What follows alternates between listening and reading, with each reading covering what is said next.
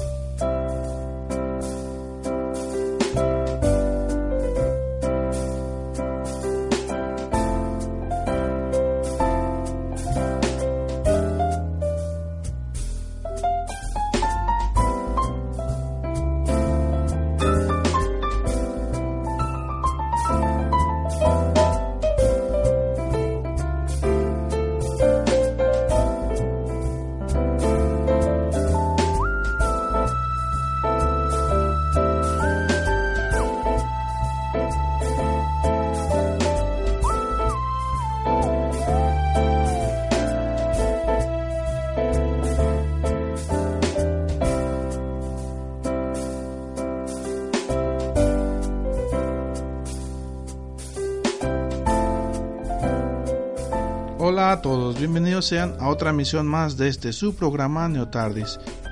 Como ven, estamos de vuelta después de unas largas, pero muy largas vacaciones y con una nueva estructura para el programa, la cual es hablar de diferentes obras literarias, cinematográficas o de la televisión en secciones y posteriormente hacer un análisis de las mismas o recomendaciones también. Así es que, sin nada más por el momento, comenzamos con el índice de las obras que vamos a hablar hoy. Para empezar vamos a comenzar con la sección de literatura, en la cual hablamos sobre una saga de libros escritas por Guillermo del Toro y Chuck Hogan, la cual después de haber sido terminada pasó a la pantalla chica como una serie, serie muy exitosa y en la cual se reivindica el poder y estatus de lo que son los vampiros clásicos, claro, agregándole unas pocas características para que sean mucho más terroríficos. Ya veremos cómo se las gasta el señor Guillermo del Toro. Posteriormente vamos a pasar a una sección titulada Los superhéroes más raros y para esta sección tenemos dos. El primero es un superhéroe japonés llamado Hentai Kame. Después hablamos de otro superhéroe que es local mexicano, en el cual se resalta la cultura mexica y toda su mitología. Ojo, no estoy ondeando tanto porque solamente es un índice, es para que se den una idea de lo que va a tratar el podcast y se queden para disfrutarlo.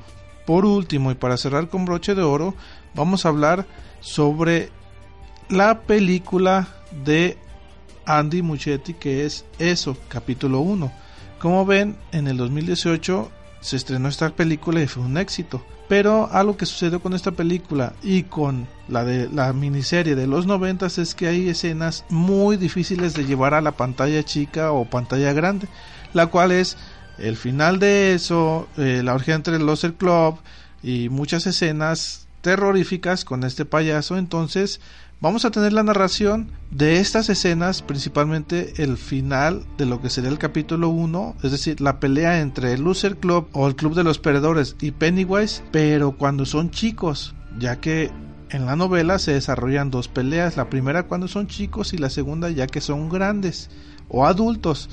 Entonces, como se lleva a cabo en un plano astral diferente y con un ser como es Pennywise, que es Lovecraftiano, pues es muy difícil llevar esto a la pantalla grande. Por lo tanto, les vamos a traer la narración para que estén preparados y reciban este segundo episodio en el 2019, creo que se va a estrenar en septiembre. Sin más, este podcast.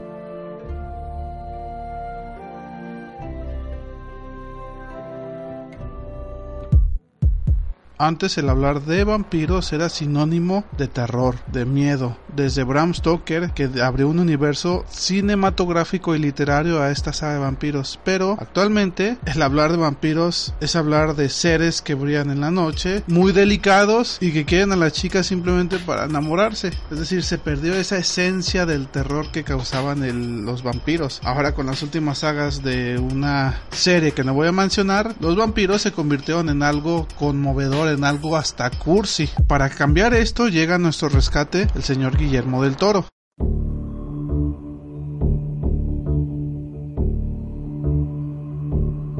Con una saga de novelas coescrita con Chuck Hogan que se titula La Trilogía de la Oscuridad y consta de tres libros en la cual vemos a los vampiros recuperar su puesto de seres maléficos y que es capaz de causar tanto miedo como el que en su momento llegó a causar el mismísimo Bram Stoker con Drácula. Y ustedes se han de preguntar, bueno, ¿y qué esa saga que tiene de especial o por qué no estás recomendando? ¿Por qué dices que realmente llegó a posicionar al vampiro en su lugar? Bueno, pues esta saga es algo extraordinario ya que el vampiro es muy diferente. ¿Y de qué manera es diferente? Bueno, sabemos que Guillermo del Toro es una persona con mucha imaginación y que ha creado un bestiario excelente. Y con esta obra literaria que posteriormente se va a convertir en una serie, no fue la sección. Para que se den una idea, la trilogía de la oscuridad coescrita por Guillermo del Toro y Chuck Hogan comienza con la primera novela titulada Nocturna. Posteriormente sigue Oscura y por último Eterna. Y esto comienza de una manera misteriosa ya que minutos después de aterrizar un avión en el aeropuerto JFK vemos cómo se apaga totalmente y queda como si estuviera muerto. Posteriormente, las autoridades de este aeropuerto emiten una alerta pensando que podría ser un posible atentado terrorista. Después de una investigación acude a este aeropuerto el CDC o Centro para el Control y Prevención de Enfermedades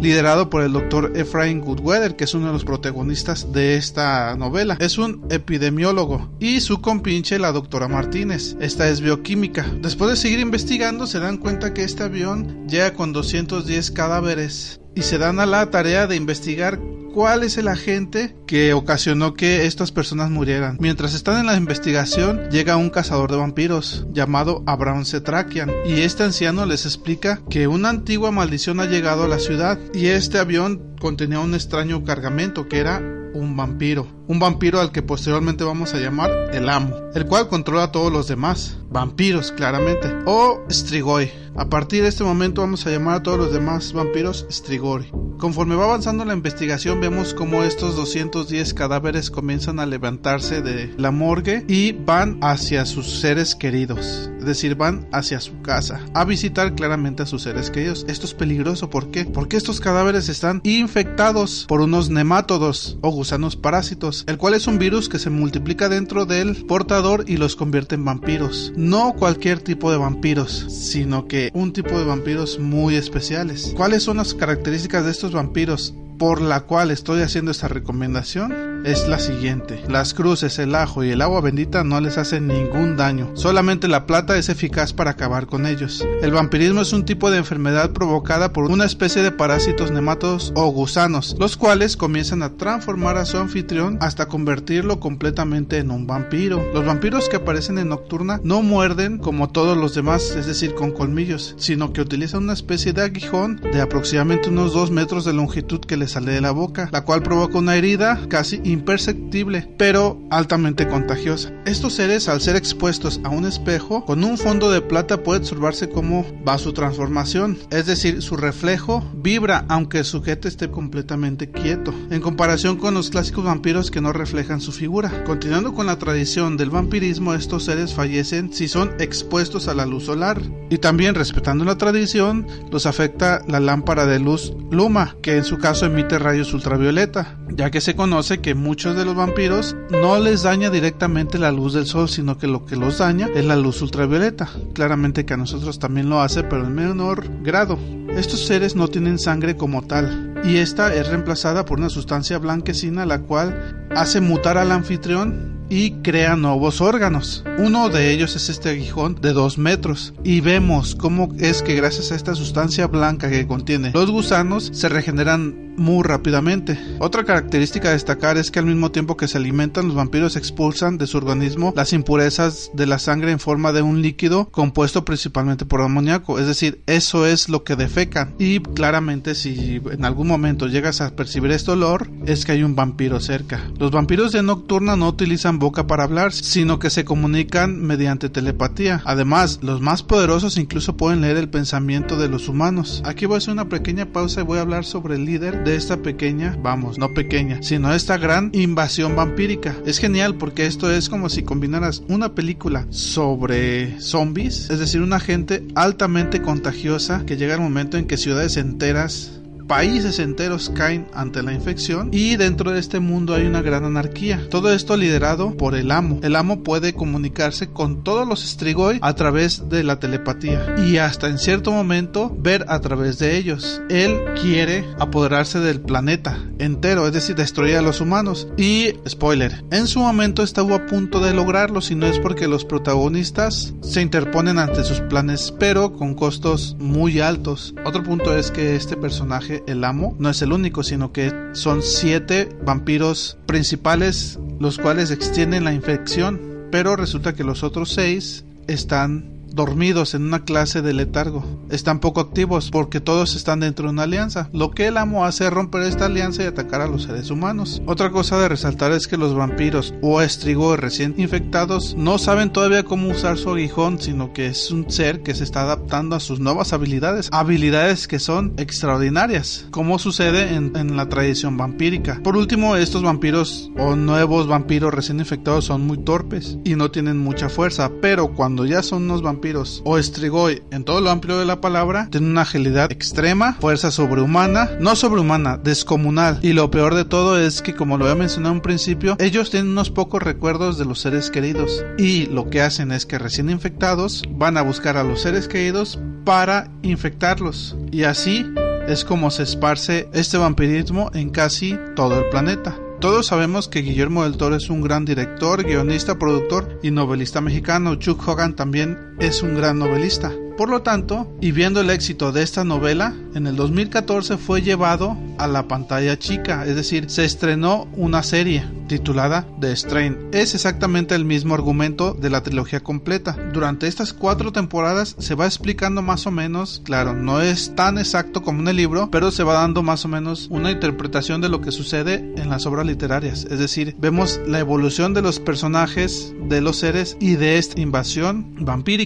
Esta serie, como lo ya lo había mencionado, constó de cuatro temporadas y 46 episodios. Fue concluida, es decir, no se canceló, sino que realmente sí tuvo el éxito esperado. Y no nos sorprende el saber que los productores ejecutivos se fueron Guillermo del Toro y Chuck Hogan. Por lo tanto, en esta serie suceden las cosas muy parecidas a como lo imaginó Guillermo del Toro cuando escribió esta novela. Así es que ya lo saben, si quieren pasar un buen rato y dejarse de esas tonterías de vampiros que ya no causan nada de miedo, sino que todo lo contrario, dan risa.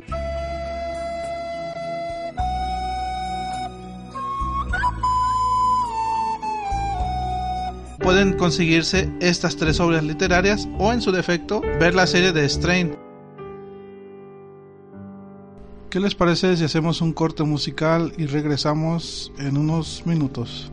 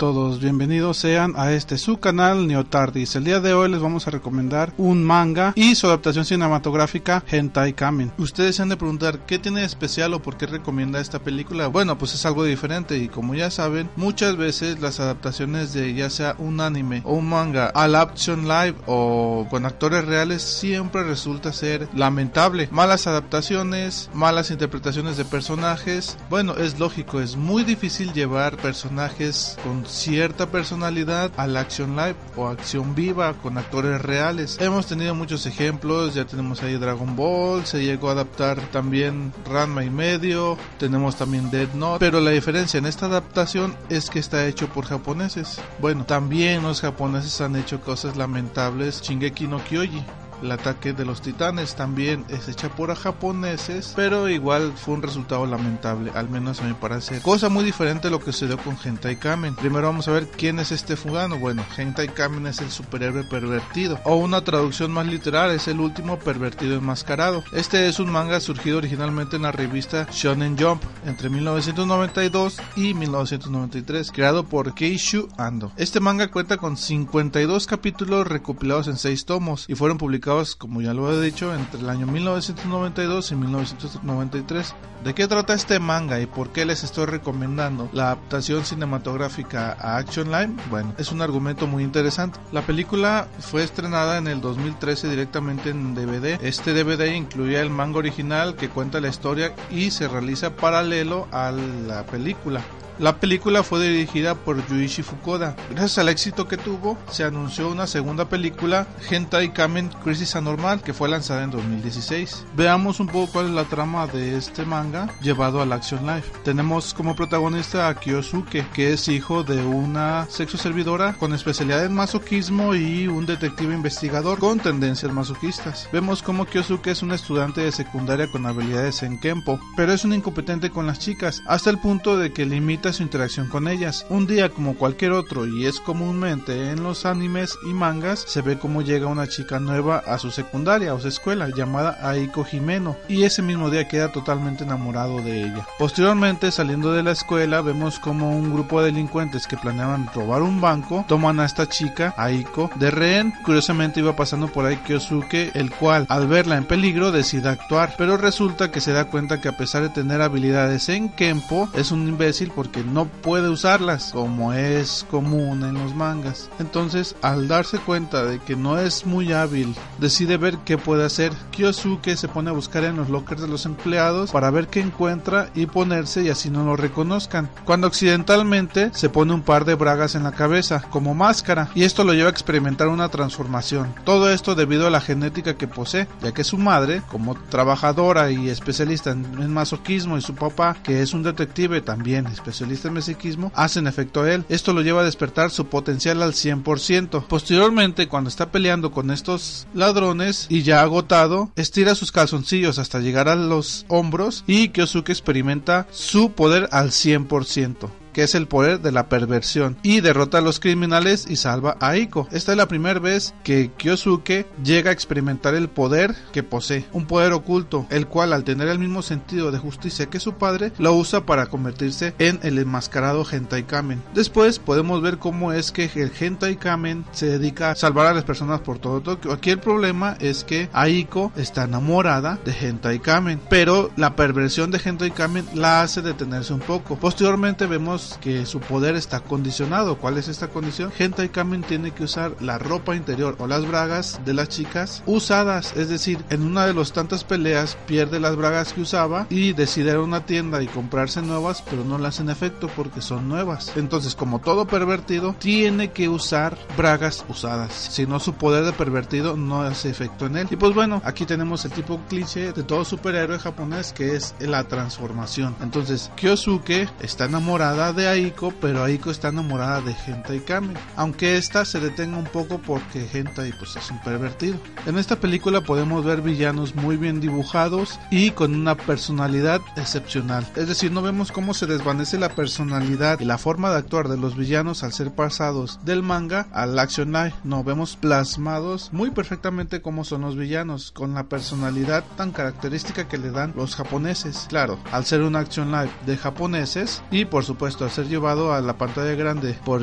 Yuisha Fukuda, pues bueno, tenemos una muy buena adaptación. Cabe mencionar que vamos a tener también poses, poses muy sensuales y mucha perversión. Perversión de la buena, no crean que es algo pervertido y enseñando de más, sino que es una perversión ligera, vamos, es una película. Posteriormente vemos como todos estos villanos, también dibujados y con tanta personalidad, retan a Hentai Kamen hasta que se topa con uno que realmente le cuesta mucho trabajo vencer y siguiendo mucho la tendencia de los cómics americanos, vemos como este villano encuentra la debilidad de Kyosuke o Hentai Kamen, que es Aiko Himeno, y es cuando este personaje se puede meter en problemas tanto así que decide colgar la máscara, en este caso las bragas. También cabe mencionar que vamos a tener algo que es muy célebre en la cultura africana nipona que son los mechas. Al último, este personaje tiene que luchar contra un mecha pero vemos que el poder normal de este pervertido no es suficiente, así es que tiene que elevar su poder a la décima potencia. ¿Cómo lo hace? Veamos. Está muy mal herido por la última batalla, tiene a un lado a la persona de la cual está enamorado y su poder surte efectos única y exclusivamente con bragas usadas. ¿Qué hará este personaje para poder vencer a este mecha gigante? Bueno, bueno, mientras más pervertido sea, más poder tiene, así es que ya se han de imaginar lo que sucedió. Si les ha llamado la atención ver este manga y la película Action Light, les voy a dejar en la descripción un enlace para que puedan descargarla sin ningún acortador de enlace ni nada única, exclusivamente le dan un clic y la pueden descargar. Otra cosa, esta adaptación no ofende la sensibilidad de la gente común, a menos que sea la tía Licha que se la pasa 12 horas al día en el templo, ahí sí, pero para una persona común que ha visto en internet, que conoce los trapitos, que conoce el anime y que sabe sabe sobre estas cosas no es ofensivo. Por cierto, buscando sobre este personaje en YouTube acabo de encontrar una fandub que hacen parodia sobre este personaje. Realmente lo único que hacen es mofarse de él. No le hace honor como deberían de haberlo hecho. Así es que si deciden ir a buscarlo está bien, pero no se lo tomen muy en serio. El personaje realmente es diferente. Así es que sin más por el momento les dejo el enlace en la descripción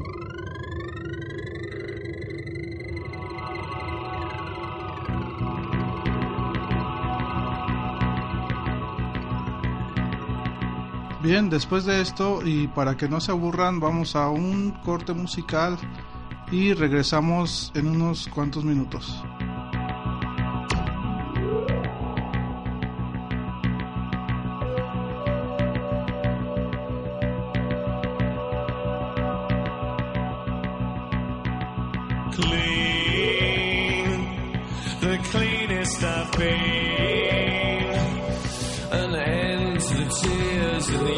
between years and the troubles I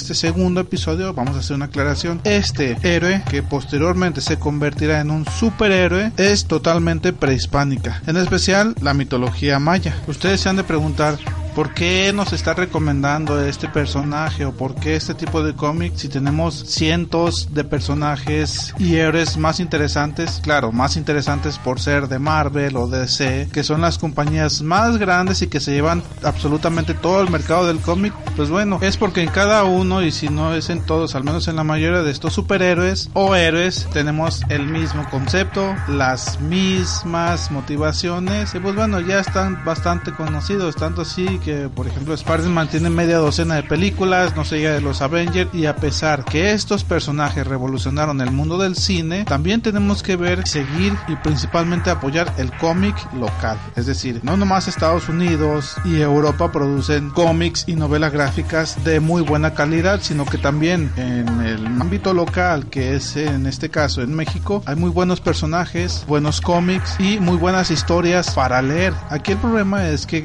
la gente principalmente los jóvenes, casi no consumen cómics del mercado local porque bueno, son personajes nuevos, no los conocen, pues qué mejor que comprar un cómic del siempre confiable y buen Marvel o DC y que sabemos que puede que nos proporcione un producto mediocre o que nos considere algo mediocre porque muchas veces ha publicado historias que son de una calidad cuestionable, claro, no siempre son historias así, normalmente suelen publicar buenas historias porque tienen muy buenos guionistas, muy buenos dibujantes, pero hay que recordar que también hay un mercado local y que dentro de nuestro país hay mucha calidad y muchos cómics que podemos comprar.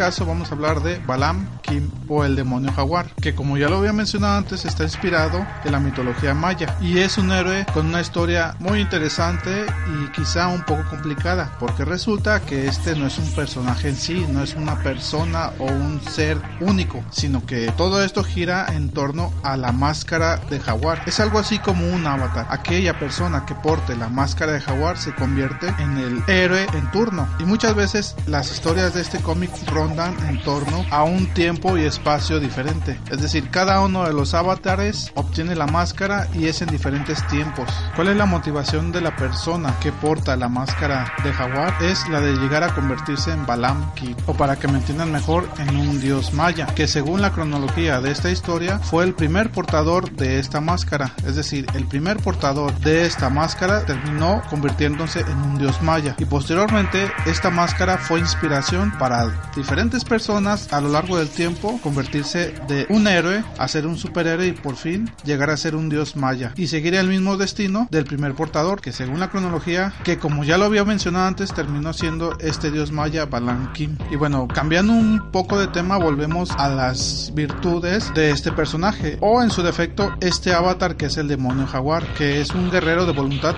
inquebrantable y se encuentra en busca de aquel legendario conocimiento ancestral el cual según las va a hacer a este personaje capaz de convertirse en un dios es decir el demonio jaguar al portar la máscara de voluntad inquebrantable va a llegar a este conocimiento ancestral que según las leyendas mayas es capaz de transformar a cualquier ser humano que logre este conocimiento en dioses. Este personaje es acompañado por tres legendarios guerreros chichimecas en su implacable búsqueda. Su lema reza valor, voluntad y verdad, que son tres de las más grandes virtudes del espíritu según la mitología prehispánica. Y vemos que cada una de sus aventuras constan de parte de vencer a los villanos en turno, poder dominar esas tres grandes virtudes y así el espíritu para poder obtener este gran poder y ser un dios prehispánico. En este caso, el demonio jaguar, quien es el avatar en turno, ha entrenado su cuerpo para ser un guerrero destacado. Es experto en el uso del doble machete y con, y con mucho menor medida, pero sigue siendo un excelente guerrero manejando el arco y la flecha. También maneja un arte de pelea cuerpo a cuerpo que muchos podrían decir que es parecido al arte oriental del kung fu. Claro, es un arte creado por los guerreros prehispánicos, quienes muchas veces tenían que combatir cuerpo a cuerpo. Otra de las grandes cualidades del demonio jaguar es que ha aprendido a dominar su mente. Como reflejo de esta misma cualidad, maneja una extrema cortesía ante cualquier momento y ante cualquier oponente. Pues para él la cortesía, lejos de ser una buena educación, es el reflejo de un soberbio autocontrol. El demonio jaguar tiene una misión bastante complicada, ya que después de vencer a los villanos en turno que habitan esa tierra, va a lograr obtener ese conocimiento ancestral y convertirse en el dios jaguar o sol jaguar. Pero resulta que la leyenda cuenta que después de ser un dios, va a tener otra misión que es descender por las noches a la inhóspita región del Chivalbá, llamada también Mictlampa por su posterior tradición náhuatl, y derrotar a los funestos señores del Chivalbá, y así poder salir al día siguiente por el oriente, transformado en un nuevo y glorioso sol. El mundo en el que nos presentan este avatar se presenta a través del tiempo en diferentes épocas. Entonces, en el mundo en que aparece este personaje, que es el demonio jaguar, es extraño y a la vez nos parece muy familiar, ya que es como si en nuestra actualidad los personajes, o más bien las criaturas celestiales del Xibalba, hayan quedado en nuestro mundo. Entonces, este personaje no solamente va a pelear con seres de esta tierra, sino que también va a tener duelos y batallas con seres celestiales o criaturas celestiales que han sido corrompidas por los habitantes del Xibalba que es el inframundo. Entonces, siguiendo la lógica de este héroe que posteriormente, repito, se va a transformar en un superhéroe y en un dios, va a vencer en forma de dios a todos estos semidioses o criaturas es- celestiales y las va a regresar al Chivalba, es decir, al mundo de los infiernos o al inframundo y posteriormente él regresará convertido en un nuevo sol celestial y con un mundo libre de criaturas celestiales corrompidas. Después de contar un poco lo que engloba la historia de este cómic, vamos a hablar de las primeras aventuras de este personaje que vienen en los primeros números de dicho producto, el cual este personaje portador de la máscara pelea o más bien se enfrenta a una especie de diosa que busca obtener la máscara para así poder transformarse en lo que la máscara representa y así de esta manera engañar a la humanidad y mantenerla sumisa. Cabe destacar que en este cómic el empoderamiento de la mujer es muy fuerte, es decir, aquí la voluntad y la fuerza de estas diosas es tanto o más fuerte que la del demonio jaguar. La connotación demonio no es, no es negativa, ya que para muchas de las culturas prehispánicas un demonio no siempre era aquel que corrompía a la humanidad, sino que esa connotación daba a entender que era un ser semidios o un ser sobrenatural. Claro que hay demonios quienes sí corrompían a la humanidad, aconsejaban y ponían trampas a los seres humanos como hay demonios que llegaban a ser benéficos para esta misma, es decir, la humanidad. Por eso el que lleve el nombre de Balan Kim no quiere decir que tenga connotaciones negativas, sino que simplemente es un ser humano que en dado momento y gracias al poder de esta máscara va a terminar convirtiéndose en un ser superior al humano y posteriormente en un dios. La historia del demonio jaguar es sencilla. Una persona que debe cultivar ciertos valores, defender a la humanidad y pelear contra ciertas criaturas y semidioses es sencilla, pero realmente la mitología o la historia que viene detrás de lo que representa este avatar, más bien esta máscara es muy complicada. Si en algún momento no llegaron a captar bien la historia es porque no es sencilla. Todo esto viene explicado en una publicación anterior al cómic titulada El hombre de la máscara de jaguar y es un libro en donde se narra toda la mitología y todo lo que envuelve a la historia de esta máscara. El cómic única y exclusivamente se enfoca en el avatar en turno que es el demonio jaguar.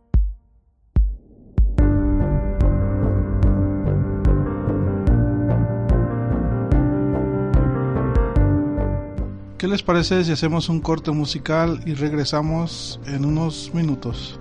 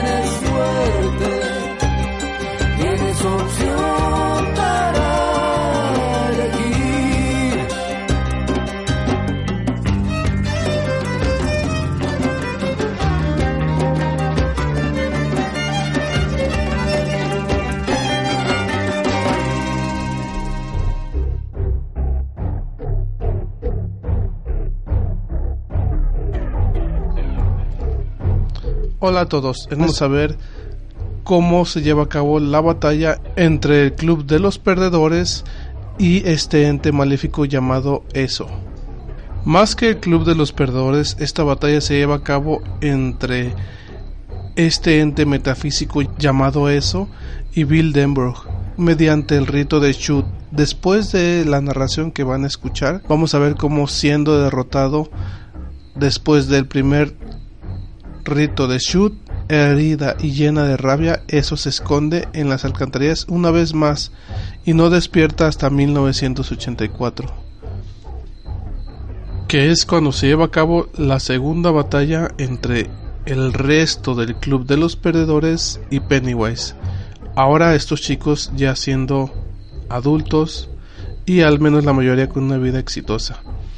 Entonces, sin más preámbulos, vamos a escuchar la narración de cómo es que Bill Denbrook pelea contra la naturaleza metafísica de eso.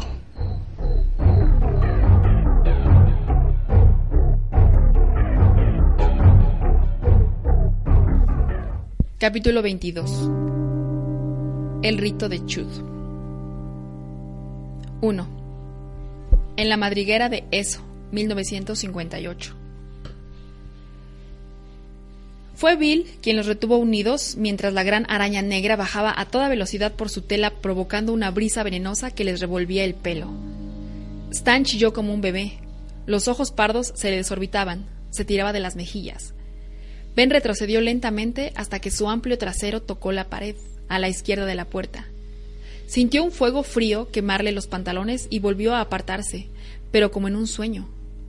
Sin duda, nada de todo eso podía estar ocurriendo. Era simplemente la peor pesadilla del mundo. Descubrió que no podía levantar las manos. Parecían atadas a grandes pesos. Richie sintió que los ojos se le iban hacia la tela. Aquí y allá, envueltos parcialmente en hebras de seda que se movían como si tuvieran vida, había unos cuantos cadáveres pu- putrefactos a medio comer. Creyó reconocer a Eddie Corcoran cerca del techo, aunque le faltaban las piernas y un brazo. Beverly y Mike se abrazaron como Hansel y Gretel en los bosques, paralizados, mientras la araña llegaba al suelo y avanzaba hacia ellos. Su sombra distorsionada corría a su lado, por la pared. Bill los miró a todos. Bill los miró a todos, alto y delgado, con una camiseta sucia de barro y agua residual que en alguna época había sido blanca, vaqueros y zapatillas cubiertas de mugre. Tenía el pelo sobre la frente y los ojos encendidos. Los miró a todos, como despidiéndose y se volvió hacia la araña. Inconcebiblemente, echó a andar hacia eso. En vez de huir, apretaba el paso, con los puños apretados y las muñecas tensas. Tú, tú ma- mataste a mi eh, hermano. No, Bill, chilló Beverly, librándose de los brazos de Mike para correr hacia él, con el pelo rojo ondeando tras ella, y gritó a la araña. Déjalo en paz. No lo toques. ¡Ay, Mierda, Beverly, pensó Ben. Y corrió también, con la barriga bamboleándose frente a él, moviendo las piernas con fuerza, apenas consciente de que Eddie corría a su izquierda, sosteniendo el inhalador con la mano sana como si fuera una pistola. Entonces, eso alzó las patas frente a Bill, que estaba desarmado. Lo sepultó en su sombra. Ben aferró a Beverly por el hombro, pero la mano se le deslizó. Ella giró hacia él con los ojos salvajes. ¡Ayúdalo! gritó. ¿Cómo? gritó Ben a su vez. Giró hacia la araña, oyó su maullido ansioso, miró aquellos ojos malignos, rojos, ajenos al tiempo, y vio algo detrás de la apariencia, algo mucho peor que una araña, algo que era todo luz demencial. Le faltó valor, pero era Bev quien se lo pedía. Bev, y él la amaba. ¡Maldita, deja en paz a Bill! chilló. Un momento después, una mano le golpeaba la espalda con tanta fuerza que estuvo a punto de caer. Era Richie. Aunque le corrían las lágrimas por las mejillas, Richie sonreía como un loco. Las comisuras de la boca parecían llegarle casi a las orejas. Entre los dientes se filtraba un poco de saliva. Déjala, Ben, ordenó. Chud, Chud. Déjala, pensó Ben. Habla como si fuera hembra. Y en voz alta, pero, ¿qué es eso? ¿Qué es Chud? ¿Qué diablo sé yo? chilló Richie. Corrió hacia Bill y quedó bajo la sombra de eso. Eso se había bajado sobre las patas traseras. Las delanteras manoteaban al aire sobre la cabeza de Bill y Stan Uris, obligado a aproximarse, forzado a aproximarse a pesar de todos sus instintos, su mente y su cuerpo, vio que Bill mantenía la vista fija en eso, en sus inhumanos ojos naranja, ojos de los que brotaba aquella horrible luz cadavérica. Se detuvo, comprendiendo que había comenzado el rito de Chud, fuera lo que fuese. 2. Bill en el vacío. Antes. ¿Quién eres y por qué vienes a mí? Soy Bill Denbrough. Ya sabes quién soy y por qué he venido. Mataste a mi hermano y he venido a matarte. Te equivocaste al elegirlo a él, hija de puta. Soy eterna. Soy la devoradora de mundos. ¿Ah, sí? Pues se te ha acabado la comida. Tú no tienes poder. El poder está aquí. Siente el poder y después veremos si vuelves a hablar de matar a la eterna. ¿Crees verme a mí? Ven entonces. Ven. Ven. Arrojado. Castiga. No, arrojado no. Disparado. Disparado como una bala humana. Como la bala humana del circo que llegaba a Derry en mayo todos los años. Se vio levantado y lanzado al otro lado de la cámara. Esto solo ocurre en mi mente, aulló para sí. Mi cuerpo sigue allí, de pie, cara a cara con eso. Sé valiente, es solo un truco mental. Sé valiente, resiste, resiste.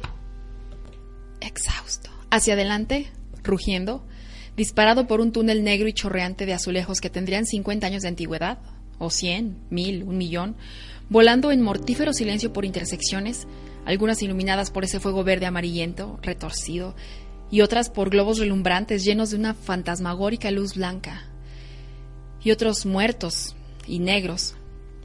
Fue arrojado a una velocidad de 1500 kilómetros por hora, pasando junto a un montón de huesos, algunos humanos, otros no, como un dardo propulsado por cohetes por un túnel de viento, que ahora iba hacia arriba, pero no hacia la luz, sino hacia la oscuridad, una oscuridad titánica, el poste, y estalló hacia afuera, hacia una negrura total.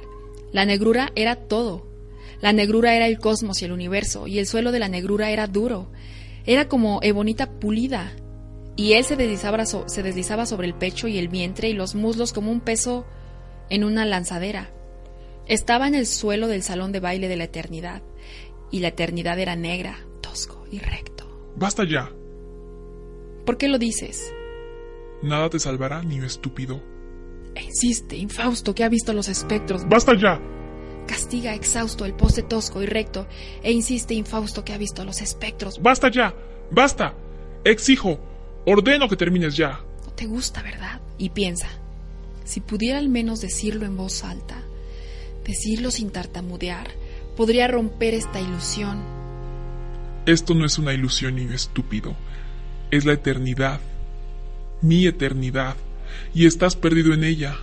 Perdido para siempre. Nunca hallarás el camino de regreso. Ahora eres eterno y estás condenado a vagar en la negrura. Después de que me hayas visto cara a cara. Pero allí había algo más. Bill lo percibía, lo sentía, hasta podía olerlo. Una gran presencia en la oscuridad, una forma. No sintió miedo, sino un respeto sobrecogedor. Aquello era un poder que empequeñecía el poder de eso, y Bill solo tuvo tiempo de pensar. Por favor, que seas quien seas, recuerda que soy muy pequeño. Corrió hacia aquello y vio que se trataba de una gigantesca tortuga con el caparazón blindado de muchos colores deslumbrantes. Su antiquísima cabeza de reptil asomó lentamente y Bill creyó sentir una vaga sorpresa despectiva por parte de la cosa que lo había arrojado hasta allí. Los ojos de la tortuga eran bondadosos.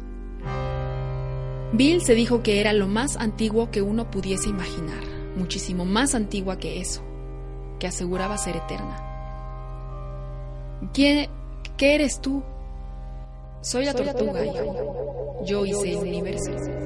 Pero no me culpes por eso, por favor. Me dolía la barriga.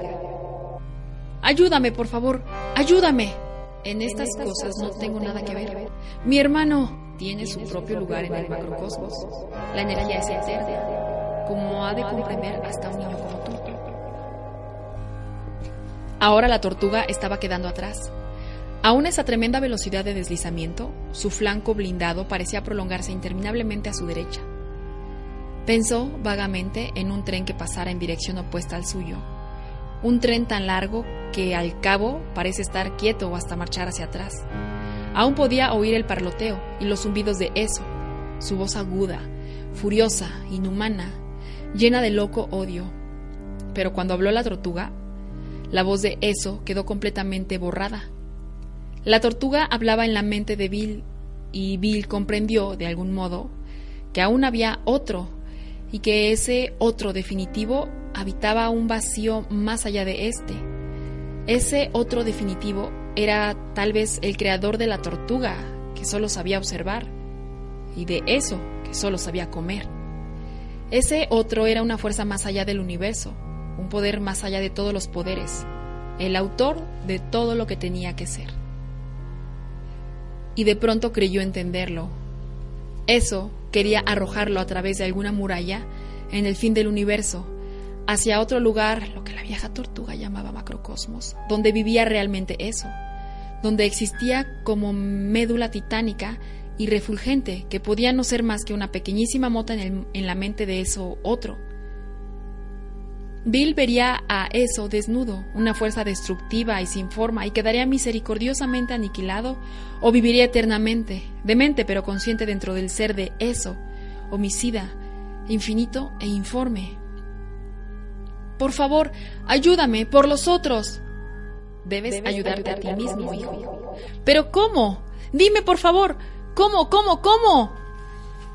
Había llegado ya a la altura de las patas traseras de la tortuga, densamente escamadas.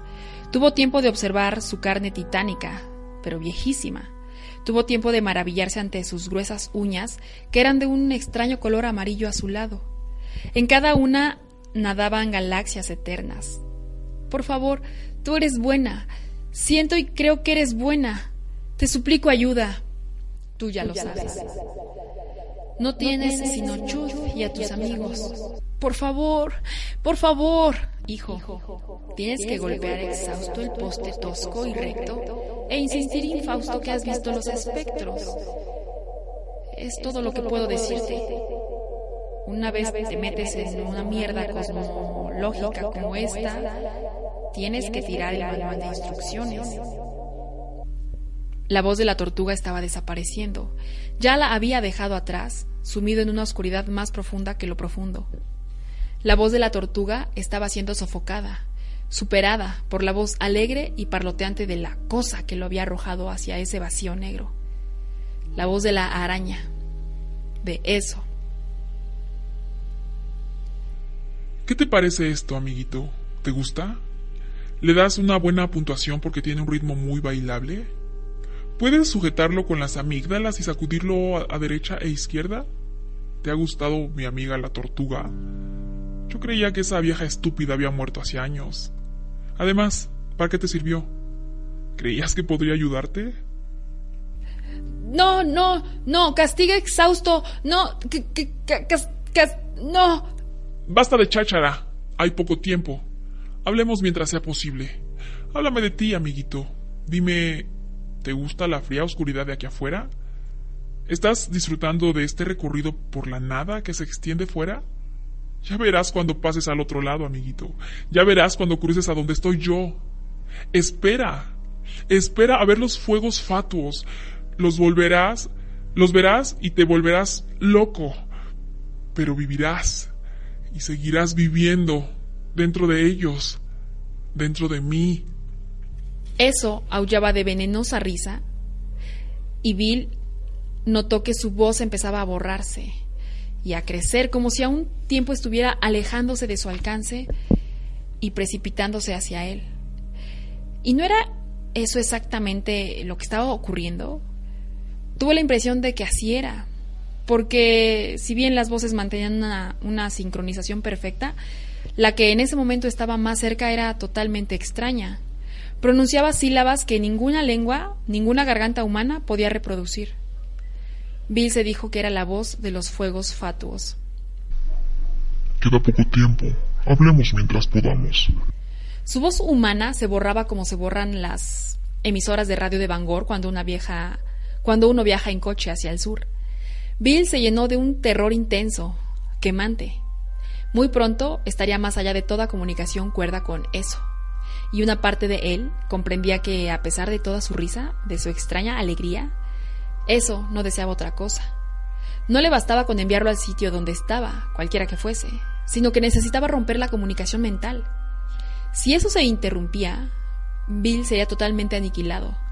Quedar sin comunicación era quedar sin salvación. Él lo sabía por la forma en que sus padres se habían comportado con él a partir de la muerte de George. Era la única lección aprendida en esa frialdad de nevera. Distanciarse de eso y aproximarse a eso. Pero el distanciarse era de algún modo más importante. Si eso quería comer niños ahí afuera, ¿por qué no los enviaba a todos allí? ¿Por qué solo a él? Porque eso tenía que deshacerse de su yo araña. De algún modo, el eso araña y el eso de los fuegos fatuos estaban vinculados. Aquello que vivía en la oscuridad podía ser vulnerable, invulnerable cuando estaba allí, pero eso también estaba en la tierra, debajo de Derry, con una forma física. Por repulsivo que resultara, en Derry era física, y lo físico se podía matar. Bill resbalaba en la oscuridad a velocidad siempre creciente. ¿Por qué sus palabras se parecen solo a una amenaza hueca? ¿Cómo es posible? pensaba. Creyó comprender cómo. Solo hay chud, había dicho la tortuga. ¿Y si eso fuera chud? ¿Y si acaso se habían mordido profundamente las lenguas, no en lo físico, sino en lo mental, en lo espiritual? Y si, en caso de que eso arrojara a Bill al vacío, hacia su yo eterno e incorpóreo, el rito hubiera terminado, eso se habría librado de él, lo mataría y lo ganaría todo al mismo tiempo. Lo estás haciendo bien, hijo, pero muy pronto será demasiado tarde. Está asustada. Eso me tiene miedo. Nos tiene miedo a todos. Resbalaba.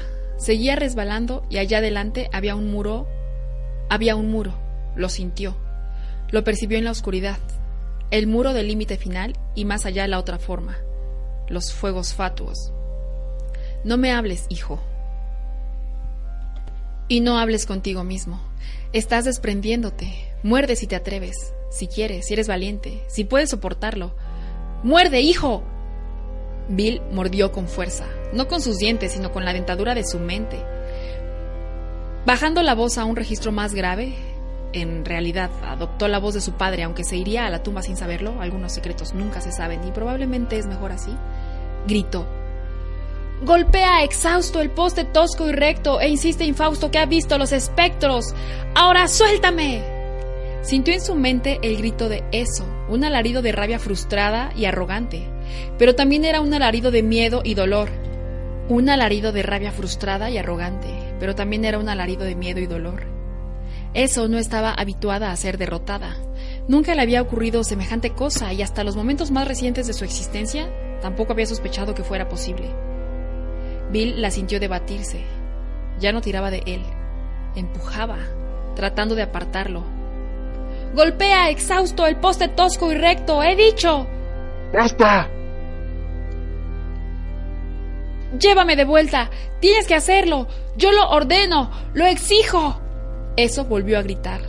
con un dolor más intenso, tal vez porque había pasado su larguísima existencia infligiendo dolor, alimentándose de él, pero sin experimentarlo nunca como parte de sí. Aún trataba de empujarlo, de deshacerse de él, insistiendo ciega y tercamente en vencer como siempre había vencido hasta entonces. Pujaba, pero Bill sintió que su velocidad exterior había disminuido y una imagen grotesca le vino a la mente.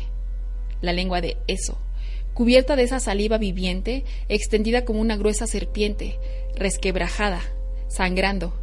Se vio a sí mismo aferrado a la punta de esa lengua con los dientes, desgarrándola poco a poco, con la cara bañada en ese convulsivo licor que era la sangre de eso, ahogándose con su mortífero hedor, pero siempre aferrado, mientras eso se debatía en su ciego dolor y su ira acumulada, para no dejar que su lengua se retirara hacia atrás. Chud. Esto es Chud.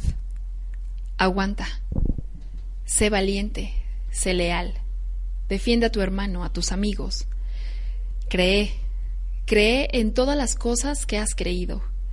Creo que si dices a un policía que te has extraviado, él se encargará de que llegues a casa sano y salvo. Cree que hay ratones que cambian los dientes de leche por monedas y que los Reyes Magos vienen en camellos a repartir juguetes y que el Capitán Medianoche bien puede existir, sí puede. Aunque Carlton, el hermano mayor de Calvin y Sissy, Clark, diga que no es más que cuentos para niños. Cree que tus padres volverán a quererte, que el valor es posible y que las palabras surgirán siempre con fluidez. No más perdedores. No más acurrucarse en un agujero del suelo diciendo que es la casita del club. No más llorar en el cuarto de Georgie porque no pudiste salvarlo y porque no sabías. Cree en ti mismo, cree en el calor de ese deseo. Cree en ti mismo, cree en el calor de ese deseo. De pronto, Bill comenzó a reír en la oscuridad. Presa de un asombro total, encantado. ¡Mierda! Creo en todas esas cosas. Sí creo. Gritó, y era verdad. Con once años había observado que las cosas salían bien antes que mal, en una proporción absurda. Una luz se encendió. Levantó los brazos sobre su cabeza. Volvió la cara hacia lo alto y de pronto sintió que el poder fluía a borbotones de él. Oyó que eso gritaba otra vez y se vio arrastrado hacia atrás por el mismo camino que ya hiciera a un sujeto a la imagen de sus dientes profundamente hinchados en la carne de esa lengua, dientes apretados como una lúgubre muerte. Se arrastró por la oscuridad. El viento de ese lugar vacío le soplaba en los oídos. Pasó arrastrándose junto a la tortuga y vio que ella había escondido la cabeza del caparazón. Su voz surgió hueca y distorsionada, como si hasta esa concha fuera un pozo con profundidad de eternidades. No has estado mal, hijo, pero yo de ti acabaría el trabajo. No dejes que se escape. La energía tiende a disiparse, ¿sabes? Lo que se puede hacer a los 11 años, con frecuencia no se puede hacer nunca más. La tortuga, la voz de la tortuga se borraba, se borraba. Solo quedó la oscuridad.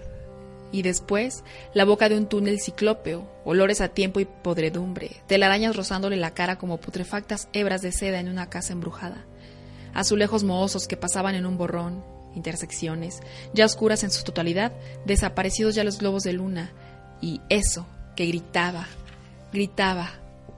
Suéltame, suéltame, no volveré jamás. Déjame, duele, duele, duele. ¡Castiga! ¡Exhausto el poste! aulló Bill casi en un delirio. Vio luz delante, pero se estaba desvaneciendo, vacilando como una gran vela que se ha consumido casi por completo. Y por un momento se vio a sí mismo con los otros, en fila, tomados todos de la mano. Eddie estaba a un lado, Richie al otro.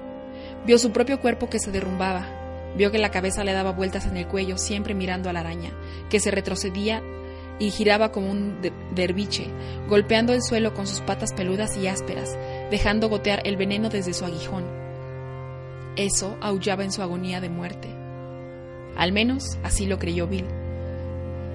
De pronto cayó sobre su cuerpo bruscamente. La fuerza de la caída arrancó sus manos de las de Richie y Eddie, haciéndolo resbalar de rodillas por el suelo hasta el borde de la telaraña. Sin darse cuenta, estiró la mano hacia una de las hebras. La mano se adormeció instantáneamente, como si le hubieran inyectado novocaína. La hebra negra, gruesa como un cable de tendido de teléfono. ¡No la toques, Bill! chilló Ben. Bill apartó la mano con un movimiento rápido y brusco, dejando un sitio en carne viva en su palma, justo debajo de los dedos, que se llenó de sangre. Se levantó, tambaleante, sin apartar los ojos de la araña. Se iba trabajosamente, abriéndose paso por la creciente penumbra que reinaba en la parte trasera de la cámara al desvanecerse la luz. Iba dejando charcos de sangre oscura a su paso. De algún modo, la confrontación había perforado sus entrañas en diez, en cien lugares. ¡La tela, Bill! vociferó Mike. ¡Cuidado! Bill dio un paso atrás en el momento en que las hebras de la telaraña caían sobre las lajas a cada lado, como cadáveres de carnosas serpientes blancas. De inmediato empezaron a perder forma y escurrirse por los resquicios entre las piedras. La telaraña se deshacía desprendiéndose de sus numerosas ataduras. Uno de los cadáveres, envuelto como una mosca, cayó al suelo con un horrible ruido a calabaza podrida. ¡La araña! gritó Bill. ¿Dónde está?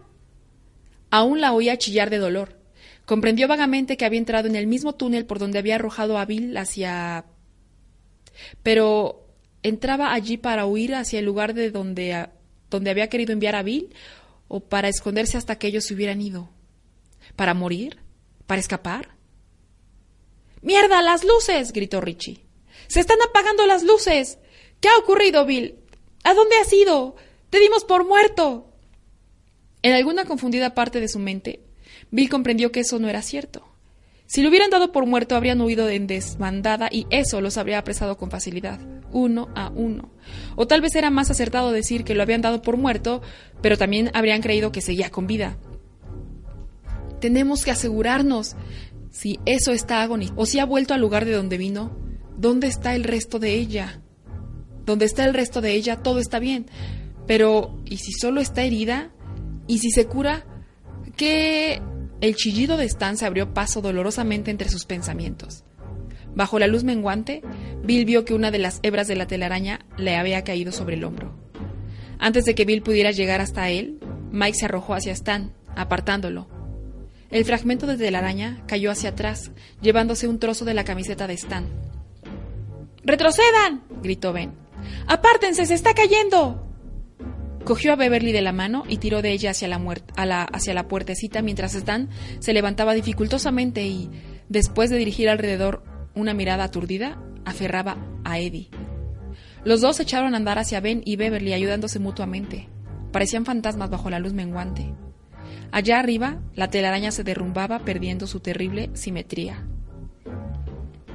Los cadáveres giraban perezosamente en el aire como plomadas, las hebras transversales caían como peldaños podridos de un complejo de escalerillas. Los filamentos rotos golpeaban contra las lajas, siseaban, perdían forma y empezaban a fundirse. ¡La he oído! Estaba agonizando. Nadie da esos quejidos cuando sale a bailar. Se estaba muriendo, estoy seguro. A Bill le daba vueltas la cabeza. El agotamiento le vencía. No recordaba haberse sentido tan cansado en toda su vida, pero en su mente oía la voz de la tortuga. Yo de ti acabaré el trabajo. No dejes que escape. Lo que se puede hacer a los 11 años, con frecuencia no se puede hacer nunca más. Pero tenemos que asegurarnos. Las sombras se acrecentaban. La oscuridad era ya casi completa. Pero antes de que la luz se fuese totalmente, Bill creyó ver la misma duda infernal en la cara de Beverly y en los ojos de Stan y todavía al apagarse el último resplandor, seguían oyendo el tenebroso susurro estremecimiento golpeteo de aquella inefable telaraña que caía en pedazos.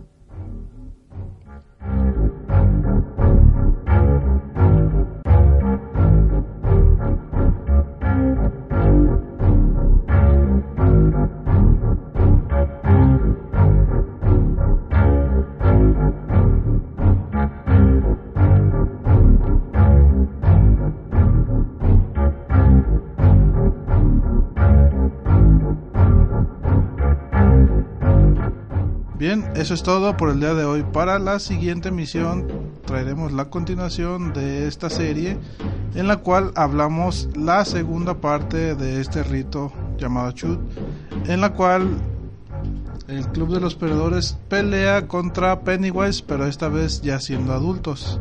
Bien, nos escuchamos para la siguiente.